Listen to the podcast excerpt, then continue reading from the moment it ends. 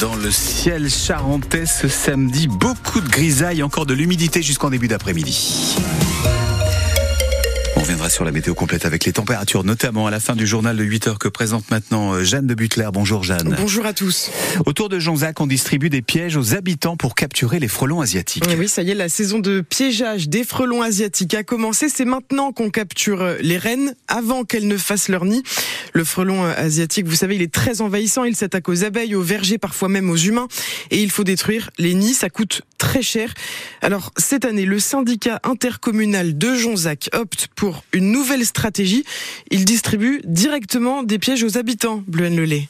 C'est dans un bocal, comme vous pouvez en trouver dans votre cuisine, que les frelons sont piégés. Un couvercle en forme de dôme avec des trous permet de capturer seulement les frelons. Patrick Berthelot, maire de Réau-sur-Trèfle. Il n'y a que les frelons qui sont piégés. Dans la partie supérieure, un endroit où les petits insectes, s'ils elles rentrent, elles peuvent en ressortir. Dans ce piège, il suffit de mettre une mixture colorée de préférence qui attirera l'insecte sans qu'il puisse ressortir du bocal. Claude Martial, maire de Saint-Martin de Lusignan, nous donne la recette. On place le piège piège à une hauteur de 2 mètres et exposé sud. Et puis partant de là, mettez un peu de sirop de grenadine, de la bière, brune ou blonde, hein, et puis un peu de vin blanc pour éviter euh, les abeilles euh, dans le bocal. Des nids de frelons, le Civom de Jonzac en a détruit 200 l'année dernière pour un coût de 20 000 euros. Christophe Cabri, maire de Jonzac et président du Civom. Quand on fait une destruction de, de nids, on est entre 100 et 200 euros. Ça devient un budget important euh, pour une collectivité comme la nôtre. Et dans le budget de fonctionnement, on s'était pas dit un jour qu'on aurait 20 000 euros à dépenser pour la destruction des nids de, de frelons asiatiques. La collectivité espère ainsi réduire ses dépenses dans la lutte contre le frelon asiatique. 400 pièges ont déjà été distribués. Le CIVAM en a même commandé 500 de plus. Il terrorisait tous les magasins de motoculture de la région. Un gang de cambrioleurs de tronçonneuses a été arrêté en début de semaine en Dordogne. En deux mois, ils ont écumé pas moins de 13 magasins en Haute-Vienne, en Gironde et chez nous en Charente, à Château-Bernard et Puy-Moyen. Les policiers d'élite de la BRI les ont attrapés en début de semaine. La police estime qu'ils ont volé plus de 300 tronçonneuses en un mois et demi. Le butin dépasse les 140 000 euros. Les quatre voleurs sont tous en détention provisoire. Ils ont une vingtaine d'années. Ils seront jugés lundi en comparution immédiate. Le réfugié syrien installé en Charente à Ruffec va bien pouvoir rester en, France. On vous, a parlé de son histoire sur France Bleu La Rochelle. Loï Moula, l'État français lui avait refusé deux fois le statut de demandeur d'asile, alors même qu'il est condamné à mort dans son pays natal.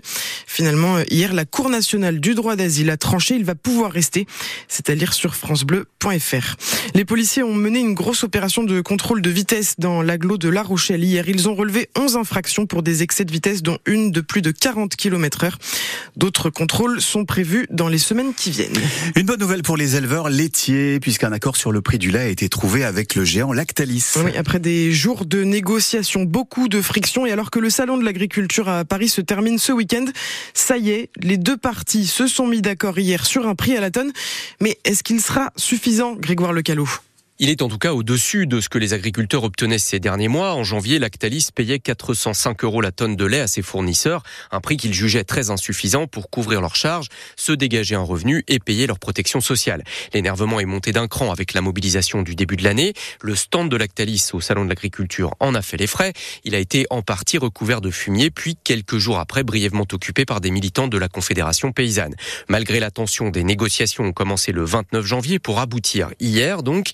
L'accord trouvé fixe le prix de la tonne de lait à 425 euros, soit 5 euros de mieux que la première proposition du géant laitier, un prix qui couvre les trois premiers mois de l'année. Dans un communiqué, l'organisme qui représente la majorité des fournisseurs considère, je cite, que la responsabilité l'a emporté du côté de l'entreprise.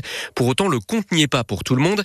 La Confédération paysanne demandait 450 euros la tonne. Pour de nombreux agriculteurs, l'accord d'hier est un premier pas, mais pas une fin en soi. Ce nouveau prix donc de 425 euros la tonne, ça représente un peu plus de 42 centimes le litre de lait. La Charente-Maritime va faire partie des 29 nouveaux départements qui vont tester la nouvelle formule du RSA, le revenu de solidarité active. Gabriel Attal l'a annoncé hier. À partir de maintenant, les bénéficiaires du RSA ne pourront toucher cet argent que s'ils effectuent 15 heures d'activité par semaine.